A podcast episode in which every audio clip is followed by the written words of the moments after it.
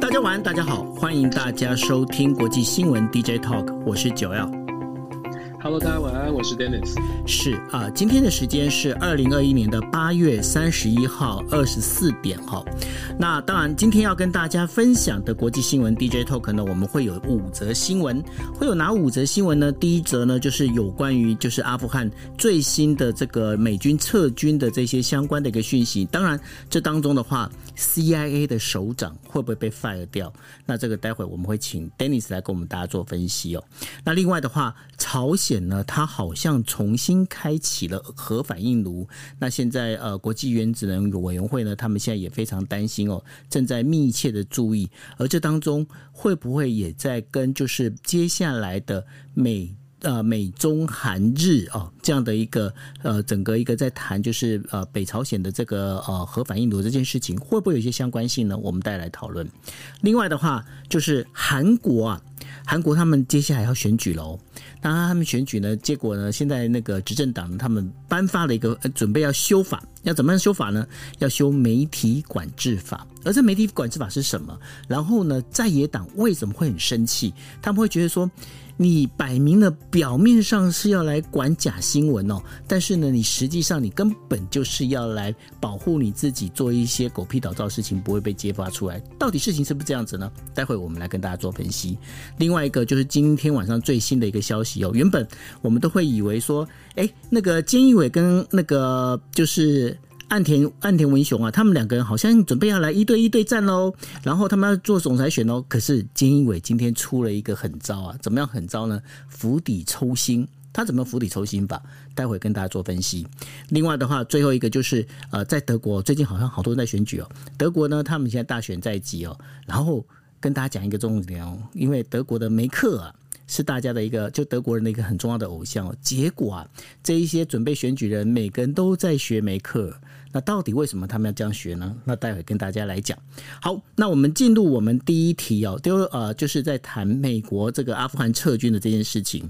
美国阿富汗撤军啊，现在老实讲，就是呃，其实小布希啊，在七月的时候哦，他曾经接受呃德国的媒体采访的时候，他就已经预言了哈，他预言说那个。拜登啊，他宣布八月三这个就是九月九月十一号，就是九一幺幺的时候之前呢、要完成阿富汗撤军，他觉得太匆促了。不不太可能，这绝对会造成重大的混乱了。没想到真的是果然如他所预料的一样哦，就是呢这一次的美军的一个撤军啊，老实讲是真的非常的乱。怎么样非常乱呢？跟大家先分析一下我这边听到的一些消息哦，是什么样的消息呢？就是说原本这个美军的撤军啊，它是有阶段性的。怎么样阶段性呢？它第一阶段应该要把所有的我们在讲的就是一般的平民先撤掉，先撤军。为什么要平民先撤军？因为呢，有军队在驻守，包括机场啊相关的一个地方的时候，你的一般的等于说民航机可以在机场做正常起降的时候啊，你这时候是大量的把这一些你本来你已经被呃等于说到这个阿富汗的这些侨民可以一一的撤军，这是第一阶段。第二阶段呢是要撤离所谓的这一些在公这个大使馆里面啊这些帮忙去做，不管是说这个阿富汗的这个就是当地采用的这些人员。或者是美美美国的这一些行政人员哦，应该是第二阶段，第三阶段呢才是军事人员撤退。因为照理来说，这个撤退应该有这样的一个程序呢。可是问题出在哪里？出在 CIA 它的一个讯息啊，它的讯息完完全全的就是一个走钟。怎么样走钟呢？我想大家如果仔细听我们在呃国际新闻 DJ Talk，我们在最刚开始的时候，我们已经在讲在讲什么呢？因为 CIA 他那时候还信誓旦旦说，呃，虽然那个就是阿富汗。的政府军可能没有办法撑过塔利班的攻击，但是至少有六个月哦，半年哦。所以呢，他们用这样的一个方式在走，结果发生什么事情？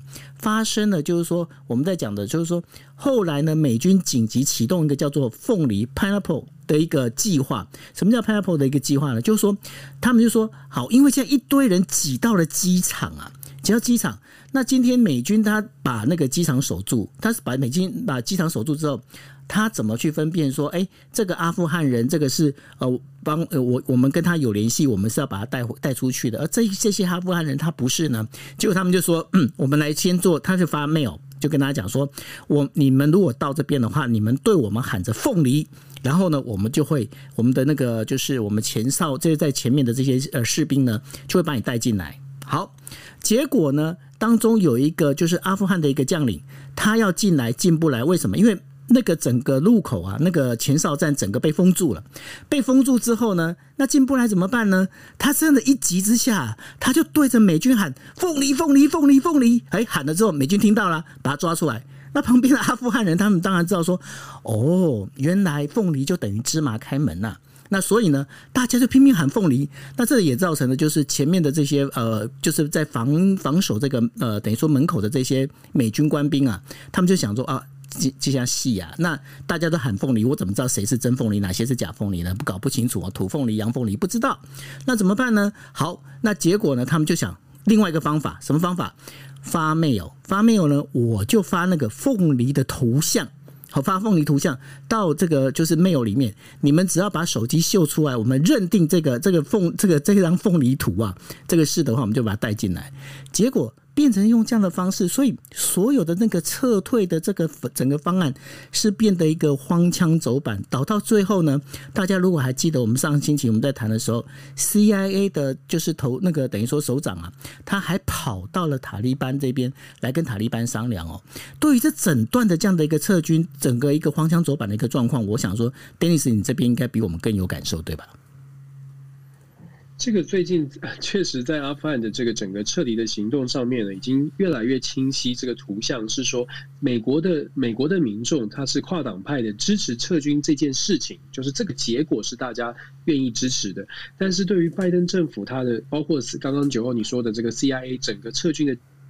计划为什么会如此的乱无章法，是大家不能接受的。对美国人来说，这是一个非常大的自信或者是自尊的打击哦。就因为美他们呃，包括我的学生，我真的第一线的感受是，美国学生会有一大堆的问题，说说我们被告知是我们是最强的军力最强的国家，军情这个情报最厉害的国家，包括什么什么电影里面都把我们大家演成演得这么厉害哦。可是看起来在这一次的阿富汗撤离的行动当中，好像美国没有那么强。这个是打击的，不只是国际形象，还打击美国自己内部的信心哦。这也是为什么拜登会被这么多人呃诟病，或者是拜登的团队被大家质疑。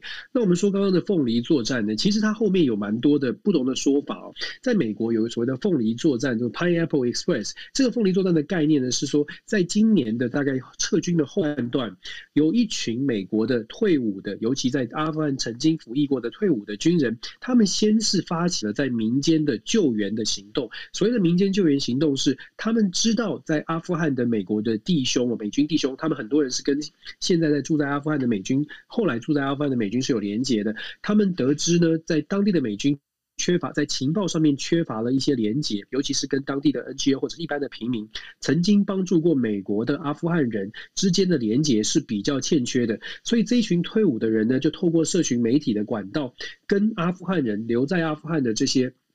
阿富汗的翻译的人保持了连接，连接了之后呢，就想出刚刚九欧所说的什么暗号啦、凤梨啦，或者是做所谓的凤梨 Express，这个 Pineapple Express，通通连接在一起。基本上的概念呢，是透过民间的力量，透过远端的遥控 GPS，告诉他们说，哎，哪一条路可以帮助他们导引他们，呃，来到所谓的机场附近，找到一条可以前往机场的路，然后通关密语设定，让他们可以来到机场，离开阿富汗哦。这是从民间带起的，跟呃跟。军方的合作，可是坦白说，我们看到这样的消息，看到这样的讯息，包括的通关密语也好，或者是所谓的呃 Pineapple Express，大家可以上网去查哦，一群民间的这个退退伍的军人所组成的，会出现这样的问题，其实它反映的就是美国包括了情报单位跟军事单位，它在整个撤离行动当中，真的出现了很大的问题，因为。照理来说，不应该交由民间，或者是不应该会有这样的，不应该会需要到民间的合作。虽然我们看到正向的是，诶，民间的合作，民间给予美国军方帮忙是很好的。可是大家更仔细的来想，如果拜登团队从今年四月设置了所谓的阿富汗撤军计划工作小组，如果这个工作小组是呃。这个这个 function 的，就说它的功能运作是得当的。照理来说，不应该会变成有这么多的民间团体要跳出来呃给予给予协助哦。所以这反映出来，确实拜登的团队出了很大的问题。那如果我们要真再就是说这个出了什么样的问题，包括九二说，哎，CIA 是不是会被 fire，会不会有下台哦？其实美国在之前在有一些媒体在访问 CIA 的前局长，他是川普时代的局长哦，在访问前局长这个 David Petraeus 的时候呢，其实 David 就在讲说，很多人一定会在阿富汗的事件之后去批评情报的组织，美国的情报单位说情报收收集不力啊等等，但是 David Petraeus 啊，毕竟是情报出身的军方。情军情系统出身的 David Patriot 就说呢，我们可以预期有人要批评 CIA 或者批批评美国的军方。问题是，他觉得真正的问题来自于领导无方，而不是情报组织哦。如果你领导的阶层搞不清楚情报应该是收集哪一些事情，重要的要项是什么，那你下达的指令当然就没有办法搔到痒处哦。当然，你可以说 David Patriot 是共和党的，所以他不太满意现在的 CIA 的 Director 这种任命哦。那我们之前也说过了。拜登政府上台之后呢，他在很多的任命上面，他比较相信外交系统出身，而不是军事系统出身的。外交系统出身，就像 CIA 的局局长，照理来说，过去都是安排情治单位或者是军方的人员来担任这个 CIA 的 Director。但是拜登安排了谁呢？拜登安排的是 William Burns，在新闻上面，伯恩斯哦。William Burns 他是他曾经做过助理国务卿，他是常年的外交官。当时的说法我们也说过了，当时的说法是拜登认为，诶，有这样的外交斡旋的能力的人，他对情报的需求是了解的。问题就如同我们刚刚说的，David Petraeus 前 CIA 的局长局长呢，就说你了解外交，你从消费者的角度来下指令，有的时候没有办法知道情报真的有重重要的情报在哪里。其实我们在撤军的过程当中，已经看出来这个状况。我们再深步、深步、深深一步的来说，我觉得这一次的阿富汗的撤军，现在已经是尘埃落定，军事行动完全告终了。大概接下来会有很多的检讨。我觉得，呃呃，Kissinger 就说这个前国务卿 Kissinger 在经济学人的这个投书，上个星期的投书很值得大家去深思。他讨论的是，在阿富汗的撤军之后，反映出来的美国的霸权是不是陷落了？他其中讲到了一个重点是说，现在的美国看起来好像没有所谓的 grand strategy，就是大战略。所谓的大战略是必须要我们之前说过的政治力和战斗力的战争力，就是军事的硬实力的配合相辅相成，才能达到大战略的目标。当你美国大战略都不是很清楚的时候呢，只去抢，只去讲强调政治力、外交手段或者强调军事力，都是有疏漏的。再加上美国现在因为两党分治而两极化很严重，民主党呢，拜登政府我们看到了非常强调，所有的事情大概靠外交、靠政治手段就可以迎刃而解，把很多的纷争都解决掉。可是九二，你记得吗？我也说了，如果你要如果你要跟这个一般的国家要去要去谈外交谈判，大概还可以谈。可是你遇到那种会翻桌的恐怖主义，根本不跟你谈，不跟你坐上桌谈的。其实如果你要想象用外交手段就可以解决问题，恐怕是过于理想了。共和党的问题是，他们太相信军事手段就可以达成所有的目的，他们把政治的协调达成双赢呢，当成是一个不太可能实现的状况。所以，民主跟共和的分分呃这个两极化，也也造成了美国现在哦，就算有很多的实力，他也没有办法百分之百发挥。那 CIA 的情况现在反映的是。相信政治精英，相信外交精英来操纵、来主导所谓的情治单位，它出现的沟通协调的问题，以及就说真的在第一线落实上面出现了跟现实理想跟现实很大的落差。我相信接下来在美国会有很多的讨论，全世界也会开，也真的会好好的去思考说。现在在拜登团队代表的美国，他对外的这个呃实力，是不是能够展现美国真真实的实力？还是拜登团队会带给美国呃美国这个会让美国能够展现的实力更加的因为政党分歧而削弱了可以输出的这个效能哦？我觉得呃阿富汗的事件，它对国际的关系的影响其实真的是非常深远。那我个人会觉得，毫无疑问的，这已经是美国外交。史上一个很重大的一个一个污点吧，或者是一个失一个失误，能不能够反转回来？拜登现在剩下三年，能不能反转回来？这是他的很大的挑战。可是，即便拜登有机会反转回来，我很不看好拜登有机会可以连任。你要考虑他的年纪哦，我很不看好拜登有机会可以继续在二零二四挑战。如果他真二零二四挑战很可能会被选民用选票送回家退休。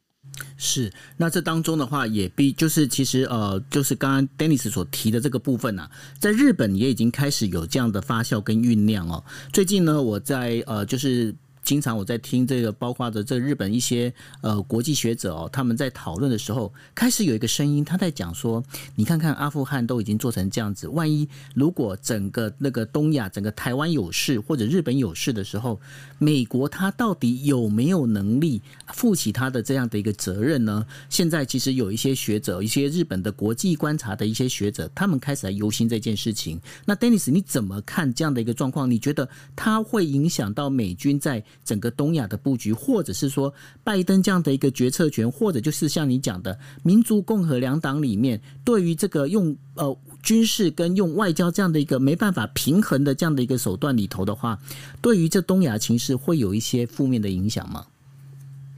我觉得美国现在，当然拜登政府在现在这个 moment 短期之内，他一定要在其他的地方展现对盟友更强的支持，就是说在秀肌肉上面绝对不会少秀肌肉。问题是如何落实才是大家怀疑的部分。大家都看到美国还是有一定的实力，就如同我说的，实力还是百分之百的。问题是能够拿出多少，在民主共和的这个纷争之下，愿意展现多少的实力，最后在。关键时刻是不是会落实到底？油门会不会吹到底？这才是我们所担心的。那这也是国际所担心的。为什么日本、韩国跟周边的国家都在想说，到底怎么样才能够确保美国是绝对在需要的时候，它的油门是百分之百吹到底，而不是往后退的？那这个是美国要展现的，我们只能说，现在看起来，美国的实力短期之内还它还是世界上最强的。问题是，如果说现在就说美国的两极这么严重的话，每一次的纷争都会出现两呃共和和民主党不同的意见，那会不会到最后呃不不不不完全的把实力展现出来，或者做出比较审慎保留的做法？其实。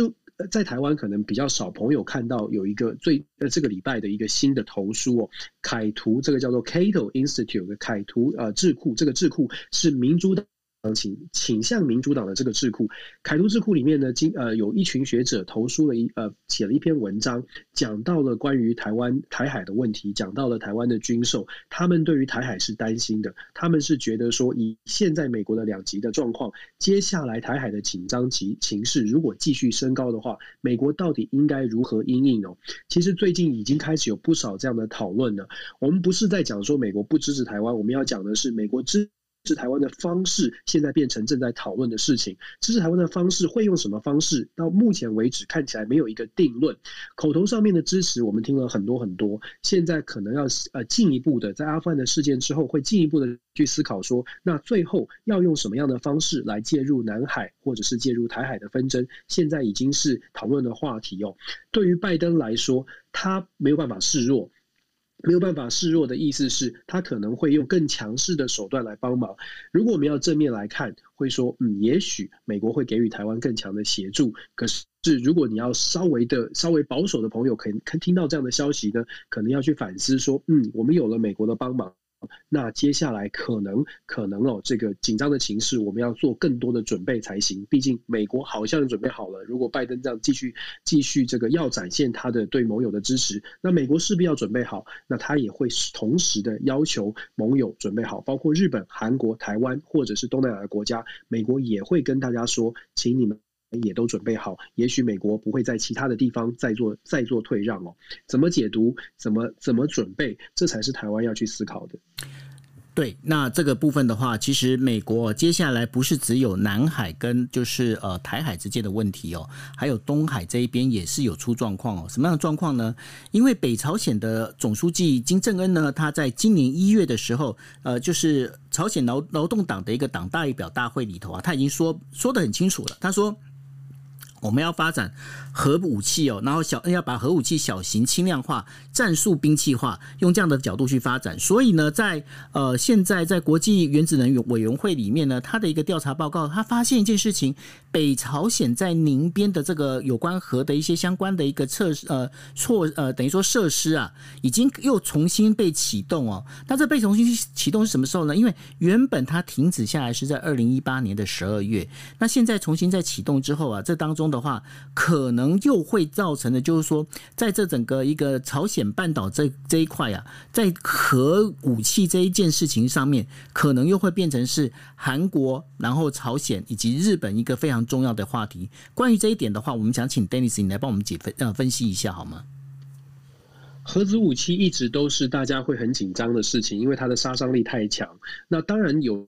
呃，如果你要解读的话，全世界百分之九十的核子武器都属于都在美国跟俄国的手中哦。但是为什么大家还是美国还是要很紧张？就全世界还是要很紧张，像北韩、像伊伊朗，甚至像在在前几个月之前卫星拍到的，在中国就是伊犁附近，新疆的伊犁有一些新的弹坑出现，发射台的这些呃准备出现。为什么让大家很紧张？虽然数量上面来说，可能没有办法威胁到美国跟俄国的数量，可能只是几百颗或者是几十颗，差相差距是很远的。但紧张的原因是因为它杀伤力太强，它不需要几十颗同同时发射，它只要一两发，事实上就会造成它所打击的目标有重大的损失。而且呢，如果这些国家它可能呃没有考虑到后果，或者是不愿意再考再多多做思考这个后果的时候，那就让。要让人害怕了。很多的时候，我们就说了，用外交的手段处理能够解决当然是最好。可是，如果外交手段解决不了，尤其是现在哦，拜登政府在阿富汗的事件过后，让大家让很多的国家，许多的国家重新看待美国的态度。那包括了像中国、俄罗斯、北韩这些国家呢，它本来可能就对北。就对美国不是特别的友善，在现在看到美国在阿富汗的事件之后，他们或许会有一种感觉是，现在就是展现实力的、展现肌肉的时候，我们来对美国多一点施压，尤其是对拜登的团队多一点的施压，因为拜登对他们来说是可预测的。我们要强调，拜登的可预测性是比川普来的高非常多。对于川普，你可以说他比较疯狂，可是你也可以说在形势上面，大家可能比较会担心。因为我北韩、中国、俄罗斯如果想要疯狂，川普可能比你更疯，这是为什么他有点贺阻力哦。可是拜登呢，就相对来说，拜登是走所谓的外交路线，一切都好好谈，一切都比较可以预测。到目前为止呢，拜登也确实如同大家所预期的，一切都是按部就班，也没有超级愤怒，也没有超级这个出轨的出呃这个出乎意料的军事的强强部署。所以在这样的情况之下。北韩、伊朗、中国最近这几个月都看见了比较强势的军事准备。那美国相对应的动作，当然我们看到航空母舰的部署，可是除除了部署秀肌肉之外，好像也没有太过太过这个严厉的、太过严厉的行动。那一一消长，此消彼长之间哦。会不会拜登的反应让这些国家更加的觉得，哎，也许在这个军事的谈判或者军事的秀肌肉上，我可以秀得更大块，然后看看拜登政府到底有怎么样的回应。所以，我们刚刚在前面一题就已经说过了，拜登现在呢会遇到在外交上面，他可能除了传统的外交斡旋之外，他要展现比较强势的作为哦，否则的话，真的会真。真的让人有点担心，美国是不是还这么强？美国的实力是不是真的不像以前这样？我觉得拜登也要重新考虑，有在军事实力上，就是秀肌肉上面，要不只是秀肌肉，不只是军事部署，还要有多一点点的行动。可能对于美国的形象来说，至少在盟友的心中，可能会比较有帮助。的确哦，因为现在整个拜登呃，这个阿富汗这件事情呢，已经造成了他有一些些的呃，美国在国际形象上面的确是有一些往后退哈。那这当中的话，我们呃一样是朝鲜半岛的问题呢。我们现在接下来要讨论的就是韩国。那大家知道，韩国他接下来就准备要进行呃他们的总统大选了，五年一次的一个总统大选。那在这当中的话，呃，现在的执政党啊，民主党，他现在准备在八月底的时候要通。过一个法律，什么法律呢？叫做言论仲裁法。这个言论仲裁法是怎么来的呢？因为过去哦，就是在呃韩国有出现很多的所谓的假新闻，而且这假新闻呢，可能是来自于媒体的这些报道哦。那这些假新闻过去这些假新闻曾经造成什么样的一个状况呢？可能有一些大家也知道，有一些呃明星就是因为这样而自杀了。那然后呢，甚至有造成了就是家破人亡这样的一些相关的一些讯息，到最后查出来才知道说，天哪，这是假新闻哎。那为了要解决这个事情呢，那文在寅他所在的这个执政党，他们就呃准备八月底要强行通过一个法案，这个叫做言论仲裁法里面，它这个仲裁法里面简单的来说是怎么样？就是如果今天不管是人呃个人或者是团体被这个呃媒体报道之后，然后呢，这个报道的其实这个内容并不是属实，那并不属实，我这必须打双引号哦，并不属实，也就是说当事人觉得它不是事实的话，他可以向法院提出诉讼。那如果他诉讼成功的话，媒体呢必须要付出，就是造成这损失五倍。最多五倍以上，五倍左右的这样的一个呃，等于说罚款哦，然后要呃，等于说付给这样的一个当事人哦。那这样听起来，哎，这个好像这个呃言论仲裁法好像不错哈。这样子的话，至少可以遏制就是这些媒体在那边胡说八道啊这些事情。但是呢，在野党他们就说不对不对不对，你这样子的话，你是在管制言论自由。因为呢是这样的话，必然是大家会有一个所谓的一个寒蝉效应。那我如果说我动不动我现在报道完了，我媒体报道完之后，我没有办法得到言论自由，然后呢，我还要担心我会被你这当事人告，告完之后呢，我还得要赔，而且赔的这个款项，而且还是要五倍之多。那这样的整个一个循环下去的话，呃，在野党会认为这是一个就是管制言论自由，为什么呢？在野党认为你根本不是针对这一些呃，等于说因为假新闻而等于说自杀的这些韩星啊这些相关人员，你根本就是包括了你这这些呃，就是你。这个之前的那个呃法务大臣呐，然后呢，这等于说他呃法务呃法务部长，法务部长啊，他本身呢就是这有一些就是他后面的一些背后的，包括他女儿的这一些呃让他进去大学的相关的走后门的这些信讯息，你根本就是要把这些东西全部堵起来，你才要去做这样的一个言论仲裁法。那关于这个部分的话，我不晓得 Dennis 你怎么看？就是在假新闻跟这个等于说言论自由之间。这个平衡该怎么拉？然后呢？你认为韩国他们最后会怎么走呢？我觉得假当然假新闻呢，在现在这个媒体发社群媒体发达的时代，当然是非常重要的。如果你从民调来看呢，其实美韩国的韩国有做民调，就是说民众对于首先韩国有百分之八十九的民。民意呢认为假新闻对于韩国是有伤害的，是一个问题哦。所以你可以看得出来，其实假新闻的事情在韩国是大家都觉得是一件问题。问题是呢，当你在继续追问说这个这个法案由共同民主党文在寅的执政党所提出来之后呢，你会发现，哎，又是非常的政党的分歧哦。其实民主社会真的大部分都出现了两极化的状况。民主共同民主党提这个法案，百分之八十三的共同民主党支持者是支持的，觉得这是必要的，必要。是恶哦，但是有百分之六十的反对党在野党呢是反对的，觉得这个法案通过了之后，完全是是得利于执政党，由执政党来决定说，哎，谁是假新闻，谁是谁不是假新闻。关键的原因在于，现在的韩国呢，有很多大部分的很多人，绝大多数的民众也不太相信政治人物，我所以对于政治人物没有信心，导致政治人物或者政党所提出来的法案，不论他的初心。因到底是不是好的，是不是对于这个社会是好的，都直接被贴上了政党的标签。其实这不止在韩国发生，在美国也是，日本也是，台湾也是如此哦。针对这个法案，到底大家支不支持呢？其实，在韩国也是过半的，百分之五十六是觉得说，哎，这个法案是应该要应该要通过。只不过他们对于谁来提出这个法案却很有意见。共共同就如同我说的，执政党支持者觉得，在这个时候是执政党的提出来的是很好的。可是反对党觉得这不是我所信任的政党，我会担心他有其他的政治目的哦。我们讲到媒体的自由，讲到韩国，其实韩国的媒体自由过去是没有，呃，过去其实并没有那么那么的，呃，这个这个这个呃这么的理想。我们就婉转的说，在过去二零一六年的时候，之前朴槿惠当总统的时候呢，在全球一百八十个国家由记者协会所做出来的票选投票，韩国的新闻自由度只有排在。只有排在第七十名。可是文在寅上台之后呢，一般认为这个自由度是开放的。当然，自由随着自由度的开放，它的假新闻或者是部分虚假的讯息也会开始在社在社会上流传。那可是这是相反的嘛？如果你自由度比较高，那排排名会上升。可是你就要有自己公民自觉，公民的媒体试读，自己要能够判断什么是真，什么是假。目前呢，韩国的整体的自由新闻自由度排名是上升到了第四十二名哦，在二零二零年的时候上升到四十二名。所以，如同我们说的，我们看到排名上升，看到新闻自由度是开放了。问题是，假新闻跟更多的讯息更多元。讲的好听一点，是更多元的讯息呢，也也全部都呈现在民众的眼前。关键在于，如果我们真的不需要有任何的法规来限制民众取得资讯，那么挑战就丢回了人民的心、人民的手上哦。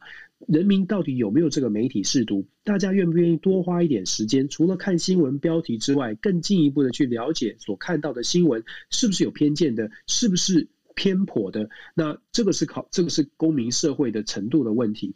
在台湾呢，我们的新闻自由度是非常高的，比韩国还要高哦。如果我没有记错，排名大概在二十几名。所以我们在享受媒体的自由、新闻自由度很高的时候，同时，其实我想在台湾的朋友大概有同样的感觉，有的时候会觉得，哎，好像有一些媒体它的报道方式或者切入的角度。不是我们特别觉得啊好客观的，那这个时候呢，有些人你有这种感觉的时候，代表其实你的媒体识读能力还是不错的。可是很多的朋友可能太忙了，可能或者是对政治或者对其他的新闻没有特别的感觉，觉得这只是别人的生活或者别人的事，导致在台湾也可能会出现有假新闻。怎么样来调整？怎么样来面对这种假新闻，让社会可以回归到正常的讨论？这是公民社会的挑战。那这也是所有民主社会遇到的同样的同样的问题哦。我觉得韩国给我们的一个呃，给我们一个一个课呢，或者是一个一个一个提醒，就是说，如果你要用法律来制定，用透过法律来规范所谓的新闻自由，来来来呃限缩一定的新闻的传播，那么你可能要获得更多民众的支持，否则的话，在两极的社会，任何两极的社会，这个法案制定下去，纷争都会不断。刚刚九欧说会怎么样？如果很现实的说，共同民主党现在在国会里面是过半的，其实他如果真的要推，他就会过关哦。这也是呃民主的一民主的好，也有民主的坏吧。是，那这个很明显的，他应该是在呃，就是这个。接下来的时间里面哦，他一定是会强行过关的哈。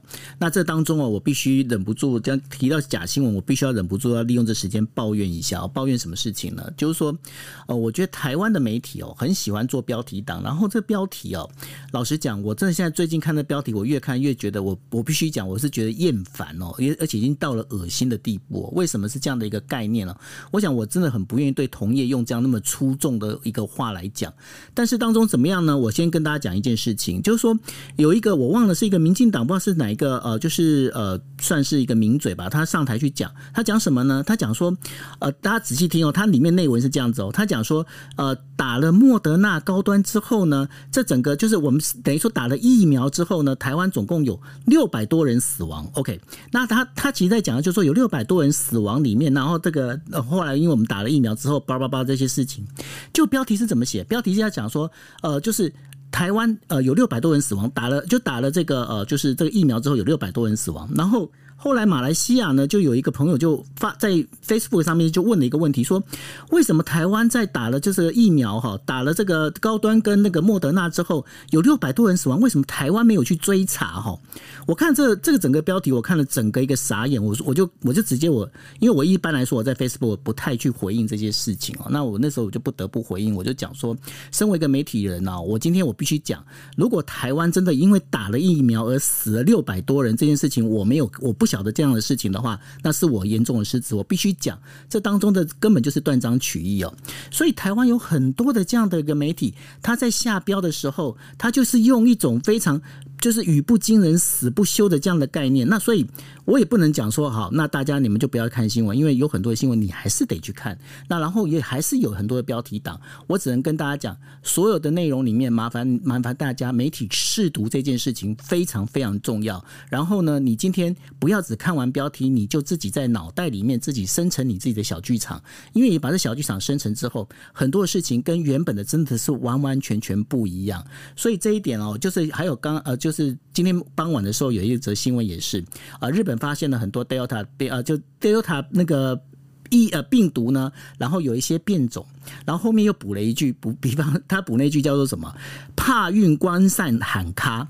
然后呢，他的帕运观赛喊卡，那大家看完之后说，哇，帕运喊卡，帕运何时喊卡？帕运观赛这个喊卡是因为呢，这个这个城市这个学校的那个家长会本来就不希望你那个学校把学生带去看帕运。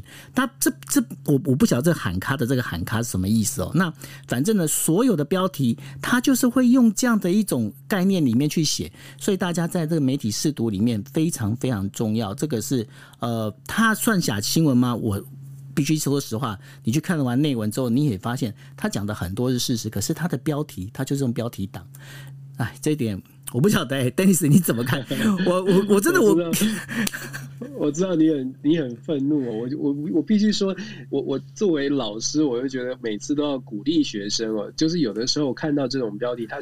确实是这样，人家觉得啊，你就是吸吸引大家点进去。其实不止这样，其实我们在媒体上面，在尤其在网络时代哦，因为网络上面看大家看标题嘛，你会看你们，九九你应该也发现很多的媒体都喜欢说什么呃什么都用问号的吸引大家点进去。对哦，原什么什么什么动机就在这里，关键的原因是什么？就是问用问号的吸引大家点进去，然后内容内文呢可能根本就没有回答到这个问题。没错，那当然这是媒体可能要调整的。可是最关键的，就像。九九说的最关键的还是我们的一般的大家，我们每一个人哦，我。一直觉得每一个人都比想象中的重要。我们每一个人如果愿意多花一点点的时间，把文章好好的看完，或者是看完文章之后还愿意多一点点的时间去思考一下，也许在睡觉之前稍微思考一下，看看就说呃你自己觉得有没有这样的新闻有没有符合逻辑，然后多去稍微的再多去比较一下不同观点的这个同一个议题不同的观点，或许可以比较能够自己拼凑出新闻的真相哦。那知道真相，也许对于整个台湾。的这个呃纷纷扰扰呢，你你会比较用平常心来看待，也也愿也比较愿意去包容不同的意见。那我们就继续努力嘛，不要生气。我觉得，我觉得其实媒体对啊，以前媒体也是很辛苦，他们就靠点击率，靠这些。那是大家互相吧。如果我们民众可以。愿意做到多一点点，那让大家相信说，哎、欸，有一些新闻媒体本来以为，其实你有没有发现，就像我们做国际新闻 DJ Talk，现在越来越多朋友，哎、欸，愿愿意多看一下国际新闻。以前媒体觉得国际新闻不会有人听的，可是现在好像越来越多人看了。嗯，那我们就继续默默的耕耘，看看有没有人，呃，看看是不是能够带动这种大家都愿意多一点点的时间，然后来关注一些以前可能不太关注的新闻。那就。就继续继续耕耘吧，别生气。没有没有没有没有，我还是觉得有信心的。我们我们慢慢做。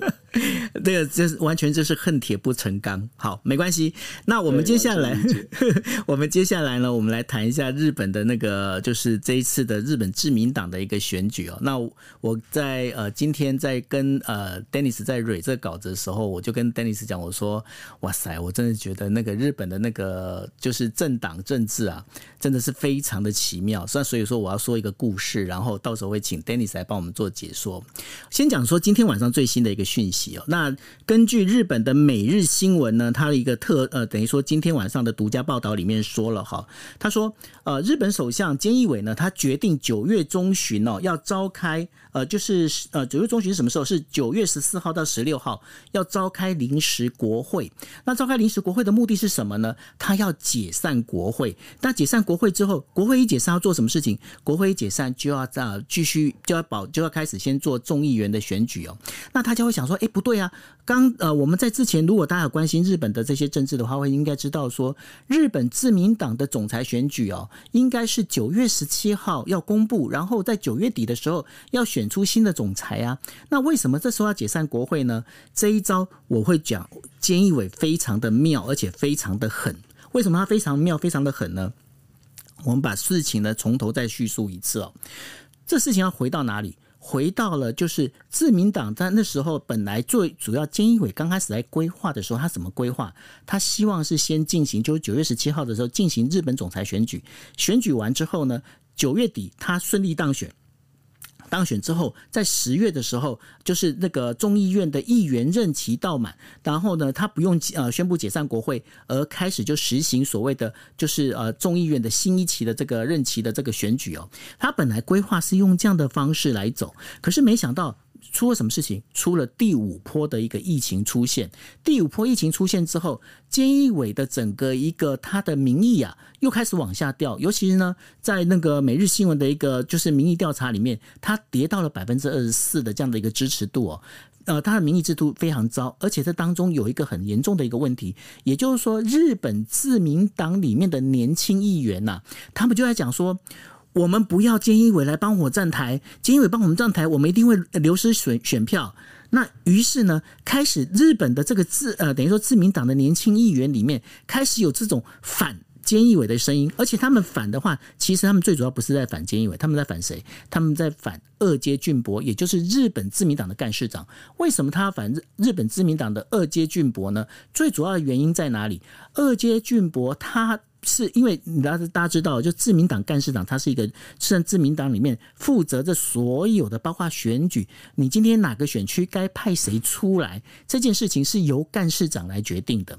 好，那二阶俊博呢，他几乎在所有的这些重要的县份里面都布了所谓的二阶俊博自己，等于说你今天可能是你的这个子或孙这样的一个往下派的这样的一个议员出现了。那所以呢，很多的年轻议员就觉得说，天啊，二阶俊。博当干事长，我根本就没办法出头啊！那怎么办呢？岸田文雄这时候跳出来了。大家如果记得岸田文雄的话，上一次呃日本自民党总裁选举的时候，有三个人出来选，哪三个人？一个叫做石破茂，另外一个叫做呃菅义伟，另外一个叫做岸田呃就是岸田文雄哦。他们三个人的时候，岸田文雄过去给人家的印象是什么样？他就是一个好好先生，他什么东西都好，他就是一个嗯好就这样子。那然后他可以去委曲求全，他能够希望能够为大家好，所以大家就觉得说你就是一个柔柔软软的一个人哦。那所以呢，到后来呢，岸田文雄。他就被呃一些派呃派系呢等于放弃，为什么呢？因为石破茂出来，石破茂本身这一些派系，包括安倍所在的这个细田派，或者是麻生在的麻生派，或者是二阶俊博在的二二阶派，所有的派系都不喜欢，这个派阀的这些头头们都不喜欢石破茂。但是石破茂他拥有什么？他拥有基本的党员的这党员票。那所以呢，大家为了不让石破茂当选，但是岸田文雄又感觉上好像撑不起台面，那怎么办？那只好找到一个没有派系支持，他本身是可以呃，等于说去融合在大家这些派系里面最大的一个公约数，那个人就叫菅义伟。菅义伟是因为这样子才出现的。好，那接下来在这一次的选举里面，石破茂为什么他不敢出来？因为石破茂他曾经讲过一句话，他讲了什么话？他讲说，为什么要在疫情这么严重的时候还在办选举？难道你们不知道百姓的疾苦吗？他讲了这句话之后，好，把自己的把自己的嘴巴堵住了。因为为什么？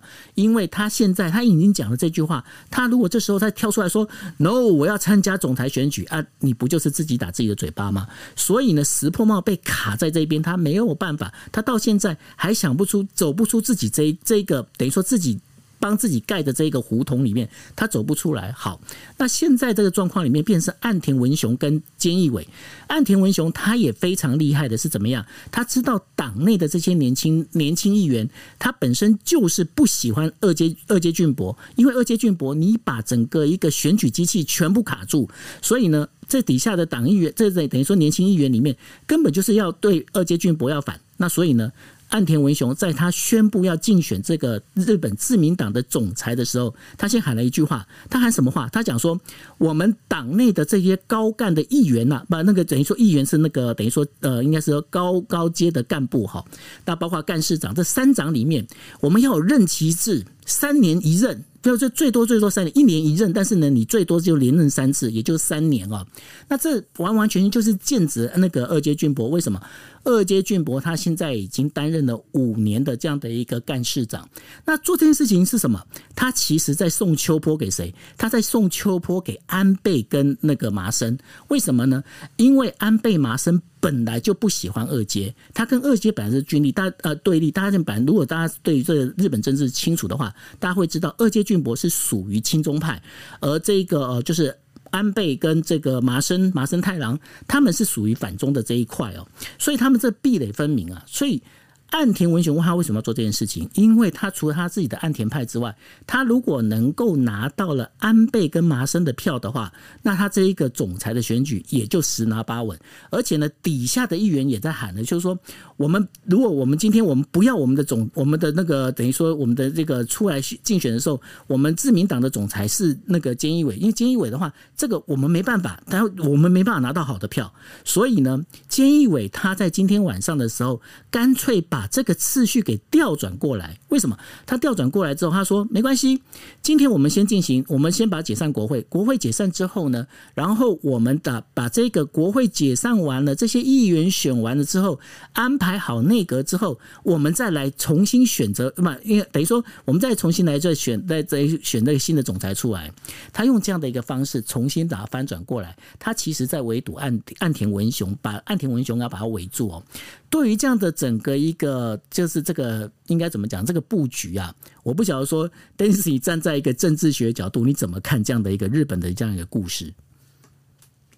日本的政局比呃比较特别啊，比较特别的原因是因为它是呃它是民主社会当中民主制度里面比较少有，就是一个党可以一个党独大，而且这个一个党独大，然后大家也都可以接受的，所以日本的这个。党内的派系，日本自民党内派系的争斗呢，变成了有点像是其他国家当中不同政党的的争斗一样哦。各个各个派系其实有自己的立场，不管是政策主张，还是包括我们最关心的所谓的中国政策上面，都有不同的立场。那派系之间的竞争呢，他们也不会演的，派系之间的竞争是完全浮上台面。就像刚刚九欧所分享的这么精彩的故事一样，其实日本民众都可都知道，这是很有趣的，就是所有的民众都看着自民党在做一些派系的呃派系的斗争，那我们要知道说，日本呃，如果从民主化以来哦，大概六十六个年头里面，自民党执政六十一年，这也是为什么自民党它的派系呢，就算是明明显的分。斗争或者是明显的竞争，他也不，他也并不理，并不担心说民众会因为说派系恶斗，所以就不支持自民党，因为自民党的这个基础实力是非常非常强的。就过去这五年曾经被这个呃另外的在野党执政，感觉也是表现得很差哦。所以自民党事实上在日本国内，因为它本身拥有的高人气，就是高民意，所以没有人怀疑说自民党会不会在大选解散，这个国会解散之后会输掉政权。在没有输掉政权的威胁之下呢，那自民党内谁能够在派系当中找到他的落脚的地方，或者是取得更多的盘这个地盘，就变成就变成其实是自民党政治人物最关心的，反而不会是民意，因为民意他们知道不会输掉，反而是派系的斗争。那刚刚九欧分析的就是非常的精彩哦，关键在于说菅义伟现在看起来虽然在民意里面呢并不是最受欢迎的，可是他偏偏就是各个各个派系之间。这个可能最后没有办法妥协之后的不得不为的行为，就不得不得的选择，就像是在二零，就上一次二零一五年的时候，安倍呃之前呃应该是二零二一八吧。就是安倍下台的时候，安倍下台的时候，之所以菅义伟会出现，就是因为这个派系，就是因为派系搞不定。现在看起来还是一样，不过，如同我们所说的，菅义伟看起来呢，他的政治手腕呢，是绝对是，绝对是可能比大家想象的还要更强一点。所以他现在学会了，或者是现在打算呢，在要运运用所谓的国会，日本的这个国会的制度，可能提前解散国会。现在我还不确定是不是已经决定了做这件事情，虽然好像有传出这样的消息。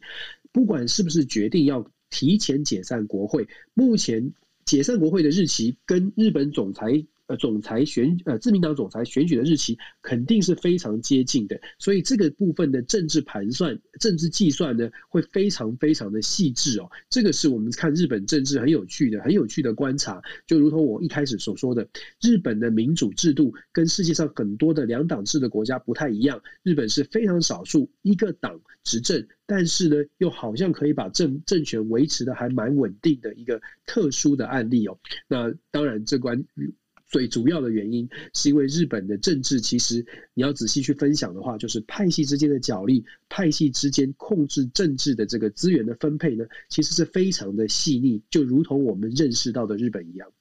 是哦，这个当中还有一点非常重要的，因为呃。日本呢，自民党他曾经当过在野党，他当了在野党就是那个呃民主党上来的时候，那时候呢叫做菅直人哦，他当总理，那就发生了所谓的福岛的核灾哦，那所以呢，日本民众从此对这个民主党哦，他本身的一个信任度其实是非常的低哦，他们就想说给你当了这个当了头啊，结果搞成这种样子哦，所以说到目前为止，在野党他本身的那个民意支持度其实都一直都拉不起来的原因也在这一边。那这也是日本一个政治非常有趣的一个呃，算是算是一个非常有趣的一个现象哦。所以说，呃，接下来到底就是刚刚那个呃，就是 Dennis 有提到了，到底那个菅义伟他是不是真的确定要做这件事情呢？目前这件这个讯息呢是每日新闻他爆出来的独家哦。那会不会在真的是就按照这个方式去走呢？我们接下来还可以在观察之后会来跟大家再做分享。好，那呃，谈完日本的这个选举哦，我们就呃，在接下来要谈德国的选举。德国的大选快到了，但是基民盟呢，最近的一个状况并不是非常的好。为什么呢？因为大家如果印象深刻的话。上一次德国在发生大水灾，那大水灾的时候呢，梅克尔去呃现场视察的时候，结果呢，那个基民盟下一任的等于说要出来选这个，等于说要来选这个总统这个人哈，就是说这个要出来竞选这个党首啊，那这党首呢，他本身呢就诶。在那个镜头后面呢，就是在那边谈笑风生呐、啊。那结果被镜头捕捉到了之后，他整个一个民意下下滑哦。那但是大家可以去仔仔细，如果是有去注意到这个德国的这个整个政坛的话，会发现一件事情：这德国政坛这一些，不管你是哪个政党出来的，这个等于说那个。呃，候选人呐、啊，大家呢，其实现在都在学梅克尔，不管手势或者是这一些说话的语调啊、方式啊、想法啦、啊，这一些，好像梅克尔现在是变德国的一个非常重要的一个呃范本。那为什么会有这样的状况啊，Dennis？哦，因为梅克尔执政十六年，他给德国民众的印象就是非常的务实哦。其实执政十六年是一个非常长，而且对于整个社会、对于政治人物的期待会有深远影响的。你可以想象，十六年前可能十岁的孩子，现在是二十六岁，他是完全成长的过程，包括政治上面对于政治人物的理解跟形象，就是梅克尔的样子。所以大家已经非常习惯了。政治人物应该是梅克尔的样子，这也是为什么现在德国的台面上的政治人物都很希望，就算他的政策路线跟梅克尔不是很类似，但是在举手投足或者是在很多的说话的方式上面，都走所谓的梅克尔路线，因为这是选民所习惯的，有点投其所好，让大家在习惯的呃这个情况之下呢给予支持。但是德国的大选呢，为什么现在非常的这个诡谲或者是值得关注呢？当然跟阿富汗的情况是有关系的。其实德国大选它的。时间是九月二十六号。我们的大家有没有发现，其实最近蛮多选举的。德国大选九月二十六号，日本的这个总自民党的总裁选举可能是九月二十九，大概就九月十月之间。法国的选举明年四月，然后再加上韩国明年也有选举。这几个国家都跟台湾有关系，也都跟整跟整个世界的局势是有关系的。尤其是德国跟法国对于欧洲、中东局势的影响是非常深远的。德国未来到底要怎么怎么走？尤其在欧盟之中，一是欧欧盟之间哦，就说德国过去是扮演领头羊的，梅克尔是非常强势的主导欧洲的欧洲的地位，他比马克宏还要更资深。所以基本上呢，马克宏虽然也想要带领法国往上爬，可是总有梅克尔在前面扮演一个大。这个大姐头的角色 hold 住整个欧盟的发展。英国脱欧之后，德国的角色更重要。现在的挑战是，德国的大选之后，到底德国会往哪一个方向走？德梅克尔路线，如果真的要延续梅克尔路线呢？事实上，就是基民盟的这个目前的呃领领袖啦，拉舍特。刚刚九欧有说，拉舍特最近出了很多包哦，就包括他在呃去视察水灾的时候，他表现的有一点心不在焉，有一点太轻佻骄傲。这个形象不断的放送之后，包括我在德国的朋友啊，写信给我的时候，都特别开他的玩笑，都觉得说拉舍特不行。我的朋友是要打算要支持这个贝尔伯贝尔伯克，就是绿党的那个女的支持者，女女的领导人哦。在德国现在最新的民调呢，基民盟的调从过去的领先，现在已经。慢慢慢的不但是落后，而且是落后被拉开了。社民党的这个肖兹呢，他事实上举手投足都举举手投足都在模仿梅克尔的这个肖兹，他现在是上来，而且在领先的这个幅度是拉开。最新的民调是百分之二十五支持社民党的这个领袖去取代呃拉舍特，拉舍特的民调只剩下百分之二十的支持，而绿党的贝尔伯克呢，他的支持度也来到了百分之十六、十七左右，越拉越近。德国的大选，不论是哪一个党会赢，所谓的呃成为第一大党。关键在于没有一个党，这已经可以几乎确定的事情是，没有一个党呢可以得到过半的选过半的席次，没有一个党可以国得得到过半的席次，代表的国德国未来接下来执政的执政的政党，一定还是跟其他的政党做一个联合内阁的形式出现。联合内阁代表你的呃内阁的成员可能环保啦、外交啦，或者是军事国防某一些席次要分给其他的政党来执来啊、来负责哦。那这个时候。怎么样做这个执政联盟的规划就变得很重要了。如果说拉舍特没有办法成为第一大党，当然他就没有办法主导这个内阁的组成。拉舍特的基民盟、梅克尔的基民盟，如果想要继续在政党里面、政府里面扮演重要的角色，如果他没有得到成为第一大党，他就必须要去跟社民党去做一些结合。如果拉舍特的基民盟跟社民党做结合，它会变成一个 Grand Coalition，就是很大的。超级大的过半的联合内阁，对于德国的政治来说是比较稳定的。可是社民社民党跟基民盟的政政治立场，一个是稍微稍微中间偏右，一个是稍微中间偏左，政策上面不是完全的一致。这个是他们会不会合作的关键。另外一种说法，另另外一种可能性呢，是社民盟也许就跟第三名的绿党做一个结合。如果社民党跟绿党做一个结合的话，它会变成肖兹可能成为下一任总理，然后社民盟的贝尔伯克可能能就担任副首相或者是其他重要的职务。为什么我们说绿党跟社民盟的社民党的呃结合可能更为重要呢？对台湾而言，这两个党的加相加，基本上它代表的是非常强硬的对中立场。绿党是摆明了就是要抗中到底哦。所以在如果说德国的选举在接下来。不是这个拉舍特，不是有拉舍特的这个梅克尔路线的人加入政府的话，未来德国跟中国的关系就会变得更加的扑朔迷离。到底德国，到底社民党跟绿党现在的强硬对中的政策，是不是真的会落实到政府里面？而强硬到底有多强硬呢？现在梅克尔路线是务实，要跟中国打交道，因为要卖车，因为要卖呃很多的产品到中国，所以梅克尔路线是跟中国保持相对应的。这个竞争关系，但是要坚持要跟中国继续，呃，继续能够呃，继续能够做生意哦，这是梅克尔路线。可是未来的社民党跟绿绿党如果结盟，变成未来的德国政府，那么可能在中国的路线上，对中国的政策上面会变得更加的变更加的严厉哦。从正面讲，你可以说，对台湾来说，哎，德国可能会拉近跟台湾的关系。可是从反面讲，会不会变成这种冲突的局面，变成更加的紧张？这个也是我们要观察的。那再者呢，我们说到德国对于欧盟的关系也很重要。如果说不是梅克尔木，不是梅克尔路线，未来德国在欧盟当中，他是不是还愿意扮演比较多的责任？因为社民盟跟绿党呢，事实上对于梅克尔所谓的容纳更多的阿富汗难民、容纳更多的叙利亚难民，其实是存疑的。所以在这样的情况之下，他们在欧盟会扮演什么样的角色？加上法国的马克宏现在呢是非常积极的想要扮演。这个欧洲的领头羊哦，所以未来德国的选举之后，九月二十六号之后，整个的欧洲的局势啊，可能会出现蛮大的变化。如果如果这个基民盟没有办法成为政府当中关键的职务的这个呃，没有办法掌握政府的关键职务的话，未来的德国可能路线会蛮不一样的。这个跟大家分享。是哦，那所以呢，呃，这个当中的话，有一个呃非常重要的一个，就是便是我们在这个九月底的时候啊，应该不管是包括德国、日本哦，然后有一些国家的话，开始就有一些嗯政治的一些相对应的一些改变哦。那接下来会用什么样的一个变化出现呢？那也当然是非常欢迎大家哈，继续锁定我们的国际新闻 DJ Talk。